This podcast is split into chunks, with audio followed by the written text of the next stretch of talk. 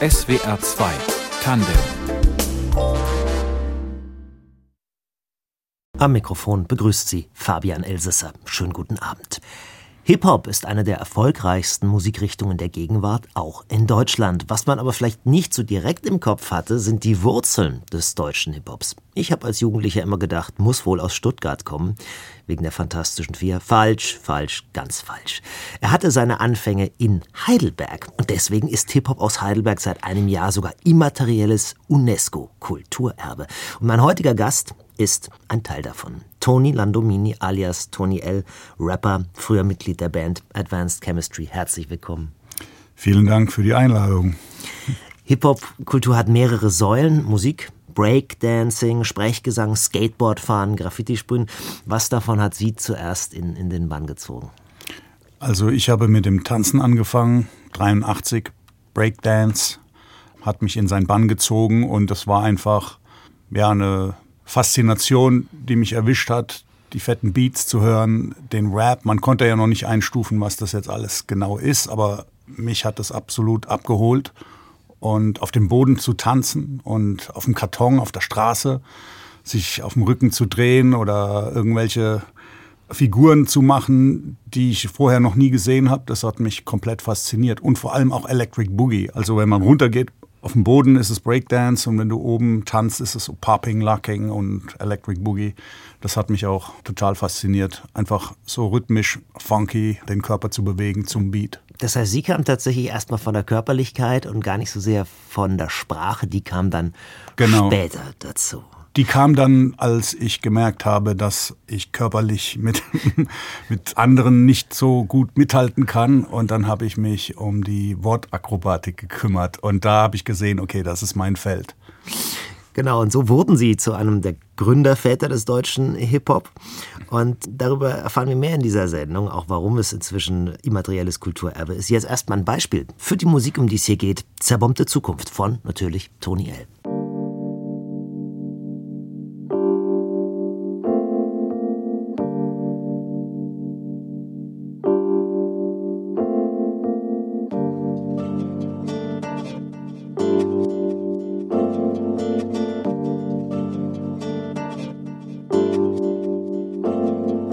die Zeit der Lüge ohne jeglichen Sinn. Der Moment, in dem die Menschheit am tiefsten sinkt. Was per Knopfdruck wie ein Computerspiel beginnt, ist mit jedem Schuss wie ein. Tony L. ist heute Gast in SWR 2 Tandem. Er ist einer der Hip-Hop-Pioniere in Deutschland. Und das war gerade ein Titel von ihm. Zerbombte Zukunft. Herr Landomini, wann ist der entstanden? Der ist auch entstanden 2003, als die Amerikaner in den Irak einmarschiert sind und da habe ich dann in der Nacht diesen Text geschrieben und erschreckend, wie aktuell inhaltlich der Text immer noch ist und ja. Krass, ne? Und auch so ein, so ein Beispiel auch ähm, eben, wie politisch Hip-Hop ist oder auch sein kann. Sein kann, ja. Genau, sein kann. Da kommen mhm. wir auch gleich noch dazu. Sie haben vorhin schon erzählt, dass Sie als Teenager, Anfang der 80er Jahre, mhm. angefangen haben, Hip-Hop, die Hip-Hop-Kultur, die aus vielen Elementen besteht, zu entdecken, und zwar über den Tanz, und sind dann eben zum Texten gekommen. Wann haben Sie Ihre ersten Rhymes gemacht und wie war das so? Die ersten Rhymes, 84, 85, würde ich sagen, habe ich die ersten eigenen Texte geschrieben auf Englisch. Erst hat man mal so Curtis Blow nachgerappt und bekannter, äh, bekannter so, Hip-Hopper aus der Zeit. Genau, Rapper, ja. genau. Und es hat mich einfach gepackt, selbst mit den Worten zu spielen. Erst auf Englisch mit meinen Freunden damals. Wir waren so eine Crew. 87 haben wir beschlossen, eine Band zu gründen, die wir dann eben Advanced Chemistry nannten. Und es war Torch, äh, Linguist, ich, G1 und DJ Mike MD. Genau, zu fünf waren wir anfangs. Und da haben wir auch noch auf Englisch geschrieben und gerappt. Dann hat Torch angefangen, auf Deutsch zu freestylen, also zu improvisieren. Und dann haben wir das weiter verfolgt und vertieft und dann auch auf Deutsch Texte geschrieben. Genau. Und das war so eine richtige kleine Szene in Heidelberg. Also das waren jetzt alles Heidelberger, die Sie dir gerade erwähnt haben. Das waren alles, ja, also außer DJ Mike MD, das war ein DJ, der kam aus der Pforzheimer Ecke Illingen. Aber auch nicht so weit weg. Nicht so weit weg, mhm. nein, genau. Aber er war jemand, der hat schon das ganze Equipment gehabt. Wir hatten ja, also man brauchte ja damals noch viel mehr Equipment und ähm, Material, also wie zum Beispiel auch Plattenspieler, Drumcomputer, Mikrofone. Und wir hatten jetzt nicht so die Kohle, um uns das alles zu leisten. Und DJ Mike MD hat schon so ein kleines UFO-Studio gehabt. So, mit dem konnten wir dann abheben und produzieren. Ja, ja ich frage mich nämlich sowieso, wie man damals eigentlich Hip-Hop produziert hat. Also die Samples, diese Melodieausschnitte, nennen wir es mhm. mal geliehene Musikschnipsel, die ja wahrscheinlich von Schallplatte erstmal kamen. Ähm, ja. Und die Beats, wie hat man nie gemacht? Irgendwie Computer in dem Sinne wird es nicht gegeben haben, am Kassettenrekorder oder?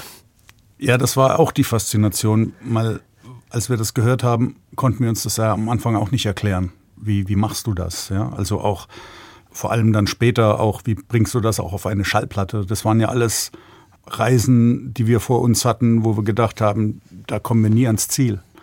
Und das Equipment war sehr teuer.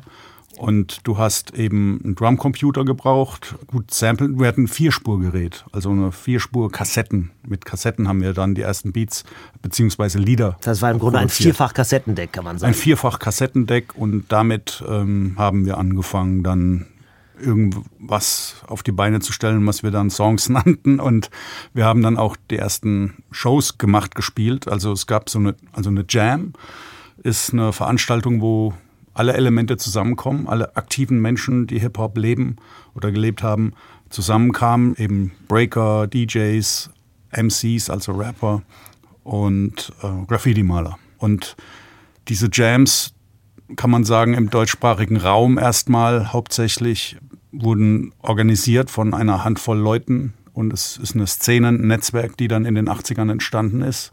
Und wir haben uns dann vernetzt und kennengelernt und überall, wo eine Jam stattgefunden hat, sind wir hingereist und haben dann geschaut, dass wir auf die Bühne kommen, ans Mikrofon kommen und dann uns präsentieren. Und da haben wir unsere ersten Live-Erfahrungen gemacht.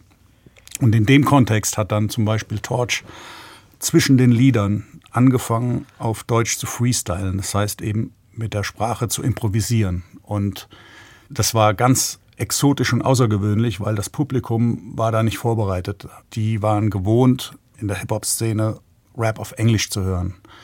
Und dieses Improvisieren, das war so lebendig und auch so ja, das hat die Leute so mitgenommen, weil sie auch jetzt verstanden haben, was da gerade gesagt wird. Und es war sehr interaktiv. Und dann haben wir eben daraufhin entschlossen, dann selbst auch Texte auf Deutsch zu schreiben und gemerkt, okay, da sind wir zu Hause, das ist unsere Muttersprache, da sind wir sicher, da können wir auch verstanden werden. Und dann ging es los, dass man versucht hat, die deutsche Sprache äh, funky zu machen es kommt aus den USA und da war es vor allem eine Musik der Schwarzen. Ja.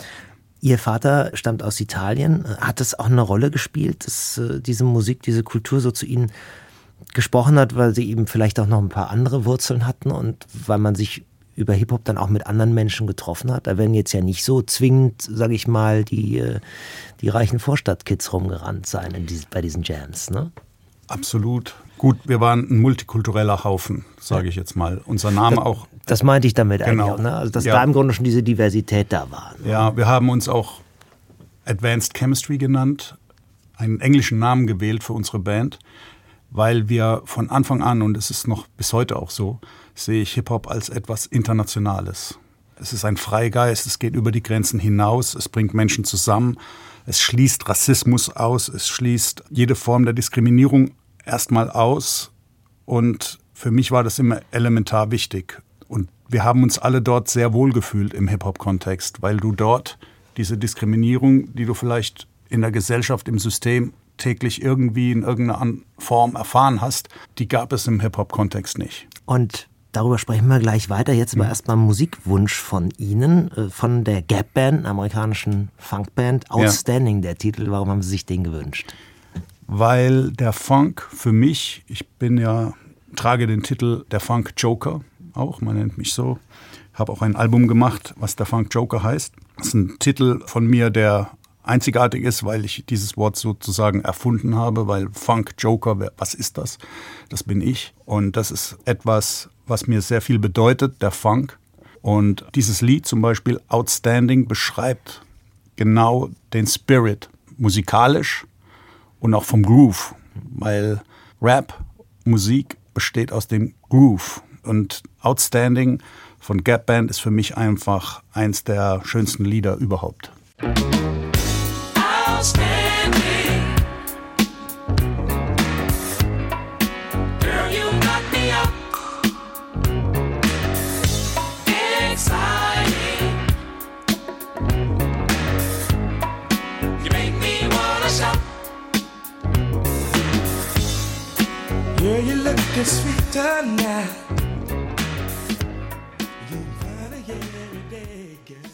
Outstanding von der Gap Band hier in SWR 2 Tandem, ein Funk-Song und Funk, das ist einer der Musikeinflüsse für Hip-Hop und Hip-Hop, das ist ja, kann man schon sagen, das Lebenselixier meines heutigen Gastes, Tony Landomini alias Tony L.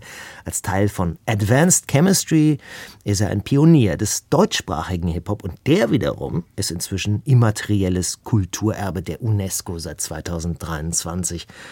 Tony L., wie weit bekannt ist das in Heidelberg eigentlich mit dem Kulturerbe?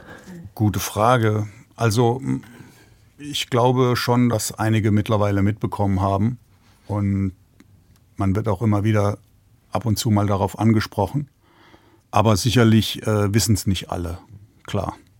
Wie kam denn der Hip-Hop eigentlich ausgerechnet nach Heidelberg? Also es gab hier einen großen Standort der US-amerikanischen Streitkräfte, den gab es aber in Würzburg, mhm. aus der Gegend komme ich auch. Und ich wüsste nicht, dass es da eine Szene gegeben hätte, die mit ihrer hier vergleichbar war. Also mhm. hier war es aber so. Ne? Ja gut, also Heidelberg war Headquarter der Amerikaner, der Armee von Europa und auch der NATO. Wir hatten zeitweise, glaube ich, 20.000 Amerikaner in der Stadt und das hat zum Stadtbild gehört. Du hattest einmal im Jahr das deutsch-amerikanische Volksfest in PHV im Bereich Patrick Henry Village, außer ja, am, am, am Stadtrand. Und da haben wir uns auch immer getroffen, da haben Breakdance-Battles stattgefunden, also wir haben gegeneinander getanzt. Ja, also Hip-Hop ist ja eine Battle-Kultur. Also man Battle heißt sozusagen, man tritt gegeneinander an auf kreative Art und Weise. Ja. Ne? Man und schlägt sich nicht mit genau. Fäusten, sondern mit Reimen und Richtig. mit Bewegungen. Genau. Und diese Form der Tradition hat dort eben auch oft stattgefunden, dass wir dann ähm, auch Battles dort gesehen haben oder auch selbst mitgewirkt haben mit den Amerikanern oder gegen die Amerikaner. Aber ich muss sagen, der stärkste Einfluss, und das war nicht nur bei uns in Heidelberg so, sondern glaube ich überall auf der Welt, waren zwei Filme. Der eine Film war Wild Style, 83 kam der raus. Und dann gab es noch den Film Beat Street 84. Also es gab noch mehr Hip-Hop-Filme, aber diese beiden Filme, glaube ich, sind so maßgebend daran schuld, dass viele sich mit Hip-Hop auseinandergesetzt haben und sich darin verliebt haben auch. Weil man dann eben gesehen hat, okay, was machen die da? Die sprühen Züge die tanzen da gegeneinander. Was sind das für Bewegungen? Du hast alles studiert. Der Rap, du gehst auf die Bühne, da ist jemand am Plattenspieler und macht so tricky, tricky, ja und, und ne? bewegt diese Platte und, genau. und scratcht. Hm. Und das war komplett neu und auch die Art und Weise, die Performance, die Interaktion mit dem Publikum, das hat uns alle gecatcht. Und ich glaube, da gab es dann einen bestimmten Teil von, von Menschen, die, also ein kleiner Kreis, die einfach sich da verliebt haben und dann dabei geblieben sind, weil Anfang der ja, 84 gab es so die Breakdance Sensation, das war so eine Breakdance-Welle, auch mit Icy Gulp und so. Das, das gab so eine Sendung, die jetzt nicht besonders gut war, aber die, also wir haben das nicht so gefeiert, aber da, da war halt dieser Hype da, Bravo, ne? da war Breakdance in aller Munde, jeder hat mal irgendeine Be Bewegung ausprobiert und wir sind halt weitergegangen. Als der Hype und der Trend dann vorbei war, ist die Handvoll Menschen, die dann dabei geblieben sind, die haben dann die Szene gestaltet und ausgemacht und Jams organisiert. Es gibt heute zwei große Richtungen im Hip-Hop. Also beziehungsweise Musikmedien machen diese Unterscheidung gern. Auf der einen Seite Gangster- und Straßenrap, auf mhm. der anderen Seite nennt man es dann Conscious Rap. Also beim ersten geht es grob gesagt darum, ein ganz harter Typ zu sein, viel Geld zu haben. Manchmal auch tatsächlich um, um Erlebnisse, die man äh, im kriminellen äh, Milieu hatte. Beim Conscious Rap dagegen eher um Gefühle, politisch-sozialkritische Beobachtung. Ich denke mal, Sie und der ganze Heidelberger Hip-Hop, Sie standen immer eher auf dieser Seite. Ne? Das ist, was man heute Conscious Rap nennen würde. Genau, ich würde auch sagen, dass wir so zu den ersten gehörten, die auf Deutsch Conscious Rap praktiziert haben und das überhaupt eingeführt haben. Und von dem her ist es eine äh, Sache, die ja, jedem selbst überlassen ist, in welche Richtung er gehen möchte. Ne? Äh, Kunst ist Freiheit und inhaltlich kann jeder machen, was er möchte. Und mir war es immer wichtig, mir selbst treu zu bleiben, authentisch zu sein und zu versuchen, Themen zu kommunizieren in der Musik, die ich für wichtig empfinde. Die ihn aber auch selber, äh, die sie, die sie auch angefasst haben, ne? die sie Na, auch gespürt haben. Absolut, auch aus eigenen Erfahrungen zu sprechen. Und wenn jemand andere Erfahrungen hat und in einem anderen Milieu unterwegs ist, dann sei ihm gegönnt, darüber zu sprechen und eine andere Sprache zu wählen, wenn er mit einer anderen Sprache auch im Alltag ne, äh, sich verständigt, dann ist es auch authentisch. Ich glaube, Authentizität ist das Allerwichtigste im Hip-Hop und auch die Originalität, dass du jetzt nicht irgendwie versuchst, immer einem Trend hinterher zu rennen, sondern du selbst zu bleiben und deine Musik zu machen, wie du sie spürst. Und dann, wenn ich sogar das Beispiel mhm. oder zumindest das früheste Beispiel für politisch bewussten deutschsprachigen Hip-Hop, ja, mhm. da waren sie dran beteiligt, fremd im eigenen Land von ihrer Band Advanced Chemistry. Und wir hören jetzt mal kurz rein. Mhm. Ich habe einen grünen Pass mit einem goldenen Nadler drauf. Dies bedingt, dass ich mir oft die Haare rauf. Jetzt mal ohne Spaß, er gab ich zuhauf, obwohl ich langsam Auto fahre und niemals sauf. All das Gerede von europäischem Zusammenschluss. Fahr ich zur Grenze mit dem Zug oder einem Bus, frag ich mich, warum ich der Einzige bin, der sich ausweisen muss, Identität beweisen muss. Ist es so ungewöhnlich, wenn ein Afrodeutscher seine Sprache spricht? Und nicht so blass ist im Gesicht. Das Problem sind die Ideen im System. Ein echter Deutscher muss so richtig deutsch aussehen. Fremd im eigenen Land von Advanced Chemistry aus dem Jahr 1992. 1992. Tony L., mein heutiger Gast, war beteiligt damals als Teil von Advanced Chemistry. War eine Reaktion auf fremdenfeindliche Ausschreitungen in Deutschland, Herr Landomini damals? Das war nicht eine Reaktion darauf nur, sondern der Song ist schon in den 80ern bei uns produziert worden, auf Englisch erst, I'm a Stranger in My Own Land. Und dann haben wir diesen auf Deutsch übersetzt und für uns war das die erste Veröffentlichung überhaupt. Also Advanced Chemistry hatte sich 87 gegründet. Dann sind wir europaweit getourt und haben uns live überall blicken lassen, wo eine Bühne und ein Mikrofon war. Und dann haben wir eben Fremd im eigenen Land als erste Produktion rausgebracht und auch ein eigenes Label, damals MC, gegründet, um es überhaupt rausbringen zu können. Und uns war es einfach wichtig, dass dieser Rassismus, den wir hier erlebt haben, dass dieses Thema auf Platte kommt und kommuniziert wird.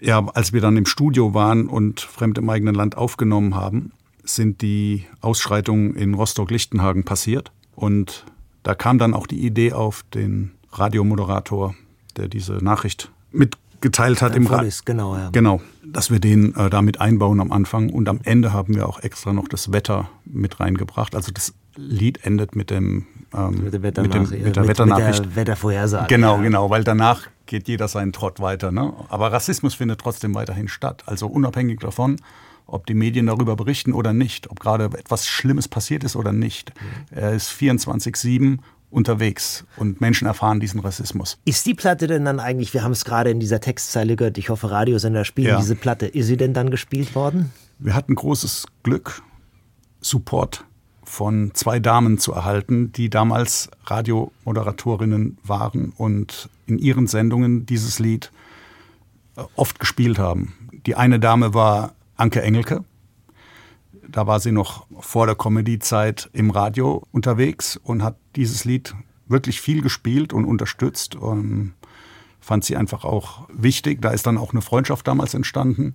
Und wir haben in einer späteren Produktion sie auch mal gefeatured. Und dann war die andere Dame, die, sie möge in Frieden ruhen, ähm, eine ganz Stephanie tolle Person. Tücking. Stefanie Tücking, richtig, genau. Und sie hatte uns damals dann auch in diverse Sendungen eingeladen und sie hat immer gesagt, ich bin eine Rockerbraut und ähm, bin eigentlich gar nicht so auf Hip-Hop.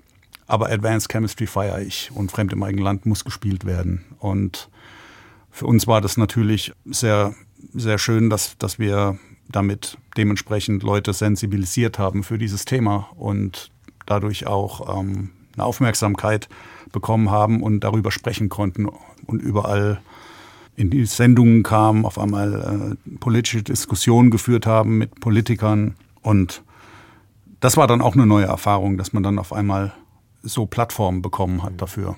Ja. Sie sind dann bis heute politisch und sozial engagiert geblieben. Darüber sprechen wir gleich. Aber erstmal gibt es noch einen Musikwunsch von Ihnen. Ja. Kollege von Ihnen, Torch. Yeah. Kapitel 1 haben Sie sich gewünscht. Warum Richtig. diesen Song? Kapitel 1 ist, glaube ich, einer der wichtigsten Rap-Songs in deutschsprachigen Rap.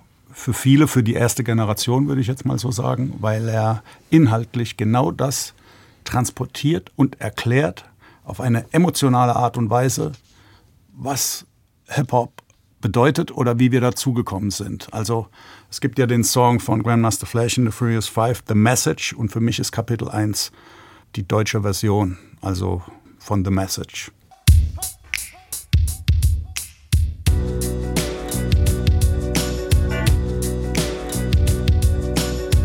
Sie, mein Name ist Frederik Kahn. Gestatten Sie, mein Name ist Frederik Kahn. Gestatten Sie, mein Name ist Frederik Kahn. Gestatten Sie, mein Name ist Frederik Kahn. Kapitel 1 von Torch aus Yeah. Heidelberg. Ein Wunsch meines Gastes heute, Toni Landomini alias Toni L., auch einer der Pioniere des deutschsprachigen Hip-Hop ist.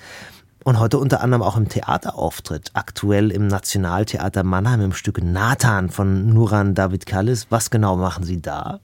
Da ist Nuran David Kalis auf mich zugekommen und er hatte den Wunsch geäußert, dass er bei der Überschreibung von Nathan der Weise sich vorstellen könnte oder den Wunsch hat, dass ich da mit Rap-Texten von mir einen Teil beitrage, inhaltlich. Und da ging es eben darum, dass man einmal, also ich habe vier Passagen in dem Stück, wo ich eben auf der großen Leinwand erscheine und sozusagen eine Fast schon wie eine Heilserscheinung. ja, ja, nein, aber ich interpretiere dann im Rap-Kontext die Situation oder stelle sie dar. Also am Anfang geht es um Krieg, dann geht es um Vertreibung, dann um Flucht und dann, was passiert, wenn derjenige oder diejenige ankommt, dann wird diese Person mit Rassismus konfrontiert.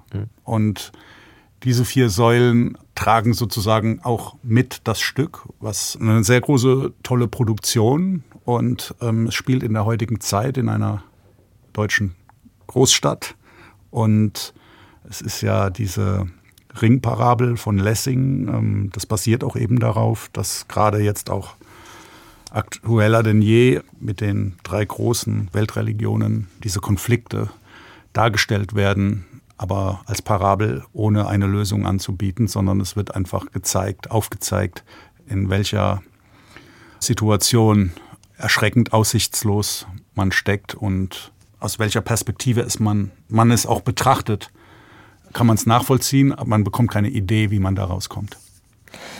Und das ist nicht die einzige Theaterproduktion, bei der Sie sind, auch in Ja. anderen. Und es sind wirklich immer, also zum Beispiel Biedermann und die Brandstifter, es sind wirklich immer auch weiterhin aktuelle Stoffe. Ja. Sie sind aber auch schon sehr früh neben der Bühnenarbeit in die Jugend- und Erwachsenenbildung gegangen, zum Beispiel 1998 schon beim Projekt Banlieue d'Europe in Straßburg. Also Sie geben bis heute Workshops. Ne? Und was, Ja. was genau für welche? Also Hip-Hop hat eine Tradition und besteht auch aus diversen Werten. Ja, also wenn wir jetzt von der Old School sprechen, von den Anfängen der alten Schule, ähm, so hat Hip-Hop angefangen überhaupt zu existieren, dass eben aus den Missständen, die Ende der 60er, Anfang der 70er in der South Bronx existiert haben, der Gangs, der, da war eben Gewalt, Drogen, äh, Gangs, die sich gegenseitig bekriegt haben. Das, das war ein großes Problem. Und man hat versucht, mit Kreativität die Kriminalität zu bekämpfen. Und so ist Hip-Hop. Also mach etwas aus dem Negativen etwas Positives. Und Peace, Love, Unity and Having Fun. Ja, das sind so die auch Säulen, die zu, zur Hip-Hop-Philosophie gehören. Wisdom, Knowledge and Understanding, das zu vermitteln. Each one, teach one. Also Also jeder soll jemandem was beibringen. Ne? Richtig, genau. Und das habe ich ähm, verinnerlicht und immer so gelebt. Ja? Und äh, Beaulieu d'Europe war jetzt in Straßburg, da habe ich haben wir, das war ein europäisches Projekt vom Europäischen Parlament auch finanziert, dass man eben jungen Menschen ein Ventil gibt. Und da ist Hip-Hop eben ein sehr gutes Instrument, weil du eben diese, wie wir schon vorhin aufgeführt haben, verschiedenen Elemente hast. Du kannst dich ausdrücken in Form von Rap, in Form von Tanz mit dem Körper, Breakdance, in Form von Kunst, indem du sprühst oder malst, Graffiti, oder in Form technischer Natur äh, als DJ. Aber machen Sie so Rap-Workshops heute auch noch? Ja. Genau wie damals? Genau, also wir sind ähm, mit meinem Kollegen bin ich viel unterwegs, äh, mit Brian Witt oder auch mit Torch zusammen noch heute. Also ich habe jetzt ähm, arbeite zusammen als Botschafter auch gegen Fake und Hass in einer Kampagne, die heißt Bitte was, was über das Landesmedienzentrum Stuttgart gemacht wird. Und da äh, gehe ich in Schulen und wir schreiben Texte, Rap-Texte Komplimente Rap nennen wir das, weil sie sollen etwas Positives schreiben, etwas, was sie emotional bewegt oder was ihnen wichtig ist.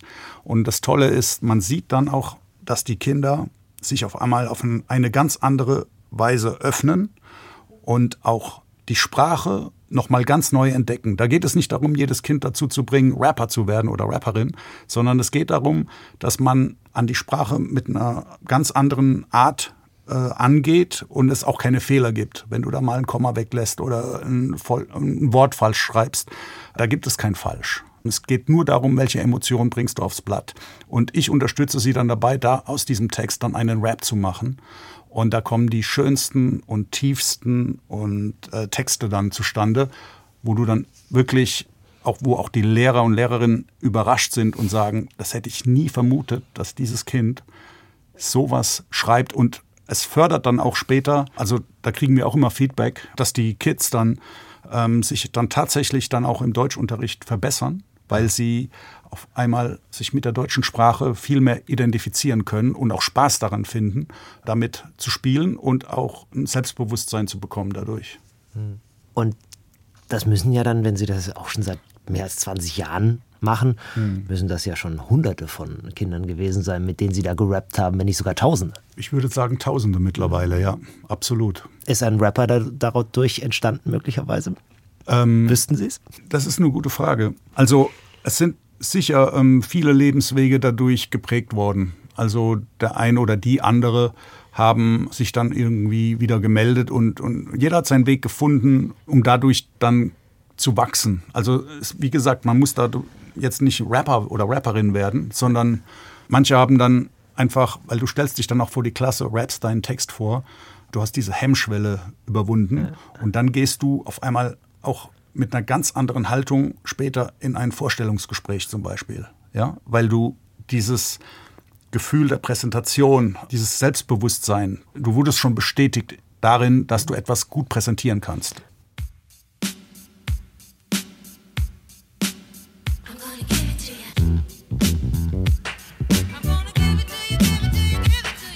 Excuse me, take a few minutes to mellow out. Big Daddy Kane is on the mic, and I'ma tell about a minimum length of rhymes with strength and power. So listen to the man of the hour.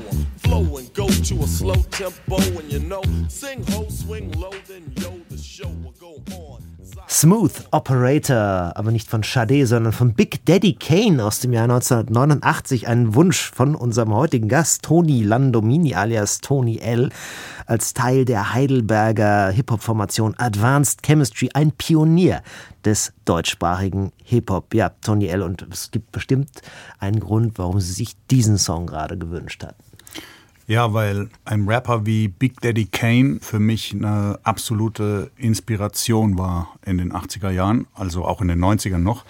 Und da assoziiere ich ganz viel. Also man hat jetzt zum Beispiel musikalisch die Funk-Elemente gehört. Ja, also er hat auch diesen Spirit in seiner Musik. Er ist ein lyrischer Künstler in dem Sinne, dass er, wie er die Worte setzt, kann man auch wieder sagen, es ist sehr funky, mhm. wie er rappt. Ja, also weil Rap eben diesen Groove und Rhythmus, ähm, das ist, glaube ich, etwas, was elementar wichtig oder für mich wichtig ist, dass der Rap auch funktioniert.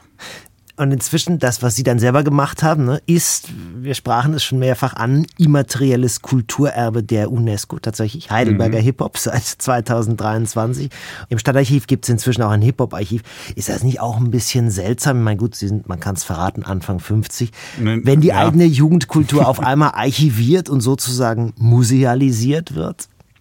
Ja, irgendwann lege ich mich da auch rein. Ne? und lass mich dann da als Mumie ausstellen. Nein, also es ist an der Zeit oder vielleicht gerade jetzt in dieser Schnelllebigkeit, in der wir leben. Hip-Hop passiert überall. Und jeder, es ist in aller Munde, es ist in der ist Mitte, vielleicht sogar erfolgreicher heute als früher. Ne? Richtig. Und es ist wirklich in der Mitte der Gesellschaft angekommen. Ja, große Automarken, teure Automarken werben mit Hip-Hop. Du siehst äh, Graffiti auf dem Joghurtbecher, du siehst die Mode, ähm, du siehst die Art und Weise, wie gesprochen wird. Die Sprache hat sich verändert. Es kommt vieles aus dem Hip-Hop, was im Alltag passiert. Und manches wird gar nicht so wahrgenommen, aber. Yo, da, man. Zum Beispiel, ja, oder Digger oder was auch immer. Es ist wichtig, dass man den Kontakt zur Wurzel der Kultur nicht verliert. Also für mir persönlich ist es wichtig, die kulturellen Werte am Leben zu erhalten, weil die eine Seite ist die kommerzielle Seite, die andere Seite ist die kulturelle. Und ich versuche, die zwei Prozent Kultur, die noch existieren, am Leben zu erhalten. Sie meinen von Hip-Hop-Kultur? Sind, Hip sind nur noch zwei Prozent da? Ja, ich, ich, ich würde sagen, also weil es die, nicht mehr diese Jams gibt ihrer Jugend. Das, äh, ne? Richtig, also man, man sieht auch diese Elemente, Graffiti, Rap, Breakdance, DJing, dass die zusammengehören zum Beispiel, dass das eine Kultur ist. Ja? Weil, weil wenn wir über Hip-Hop reden zum Beispiel, wird meistens über den Rap gesprochen, über die Musik. Es ja. wird vergessen, dass eigentlich Graffiti vielleicht sogar noch viel mehr Hip-Hop ist als der Rap. Rap mhm. ist eben der verwertbare, vermarktbare Teil und interessant für die Wirtschaft und die Industrie. Um kommerziell erfolgreich zu sein und schwarze Zahlen zu schreiben. Und Hip-Hop setzt Milliarden um weltweit und ist vielleicht wirklich musikalisch ähm, gesehen die erfolgreichste Musikrichtung. Aber eben, es ist nicht nur Musik. Und um den Kontakt zur Wurzel nicht zu verlieren, damit der Baum nicht eingeht, der Hip-Hop-Baum, ist es, glaube ich, auch wichtig, Formate zu schaffen, Plattformen zu schaffen, um eine Türe anzubieten, die man öffnen kann, auch für junge Menschen, zu sehen, wo, wo Hip-Hop herkommt, dass man die Möglichkeit hat. Und dass meine, Sie, haben, Sie haben ja selber drei Kinder. Haben Sie ja. mir verraten, wie sieht es mit denen und Hip-Hop aus? Oder ist das, sind die auch dem kommerziellen Rap der Gegenwart verfallen? Nee, jeder hat seinen eigenen Geschmack und das ist auch gut so. Und ich möchte sie da auch nicht ähm, beeinflussen. Mhm. Sie sollen frei in ihrer Generation für das, was sie ähm, feiern, stehen und, und ihren Geschmack finden. Und wenn es ein Geschmack ist, der meinem ähnelt, freue ich mich natürlich. Mhm. Aber ich würde nie versuchen, sie da hinzudrängen. Ne? Also sie können auch Punk oder Rock oder Klassik hören. Mhm. Und ich freue mich für sie, wenn sie da was finden. In Hip-Hop-Medien für eingefleischte Genre-Fans, da sind sie ein fester Begriff. Man kann auch sagen, sie sind wirklich eine Legende. Und sie machen bis heute hauptberuflich Musik, aber sie waren jetzt nie so bekannt vermute ich mal, wie eben eine Gruppe aus Stuttgart oder diverse aktuelle mhm. Gangster-Rapper aus Berlin. Ich finde mhm. das unglaublich ungerecht. Und Sie? Ich kann so davon leben, dass ich glücklich alles machen kann, was mir so gefällt. Und dafür bin ich schon sehr dankbar. Und es war nie mein Ziel, kommerziell erfolgreich zu sein. Für mich hat immer die kulturelle Seite eine große Rolle gespielt, mich zu verwirklichen und selbst bestimmend, das zu machen, was ich fühle und mir wünsche. Und das hat immer funktioniert. Und das funktioniert auf verschiedenen Ebenen. Ich habe mir verschiedene Standbeine aufgebaut, eben, dass ich eben einmal in der kulturellen Bildung arbeite. Ich bin am Theater. Ich bin immer noch auf der Bühne. Ich mache Veranstaltungen. Und also im Grunde dann auch also, eher Hip-Hop-Botschafter inzwischen, kann man schon sagen. Ja, und in dieser Rolle blühe ich auf und da fühle ich mich auch wohl und da bin ich voll und ganz 100 Prozent bei mir. Und das ist eigentlich mein Traum, wenn man sagen möchte, Job, aber es ist eher eine Berufung als ein Job, weil heute, dieses Jahr werde ich 55 und wenn ich jetzt zurückblicke auf die ganzen Jahrzehnte, wenn ich überlege, wie ich angefangen habe, 83 mit Breakdance auf dem Boden und jetzt wird es dieses Jahr äh, olympisch, dann ist es enorm, welche Entwicklung Hip-Hop genommen hat. Und da ein Teil davon zu sein, empfinde ich, ähm, da bin ich voller Dankbarkeit eigentlich. Und auch die ganze Szene, die Menschen, die einen begleitet haben bis hierhin, wo man heute noch Kontakt hat und noch Projekte zusammengestaltet und auftritt zusammen. Das ist wie eine große Familie und das äh, schätze ich sehr. Dann wünsche ich weiterhin viel Erfolg und Erfüllung Vielen bei diesem Dank. Weg. Das war SWR 2 Tandem, heute mit Hip-Hop-Pionier Toni Landomini alias Toni L. aus Heidelberg. Die Redaktion der Sendung hatte Elinor Krogmann. In der Technik war Christina Rieger. Musikauswahl hatte unser Gast mit Unterstützung von Moritz Celius. Ich bin Fabian Elsesser. Schönen Abend noch.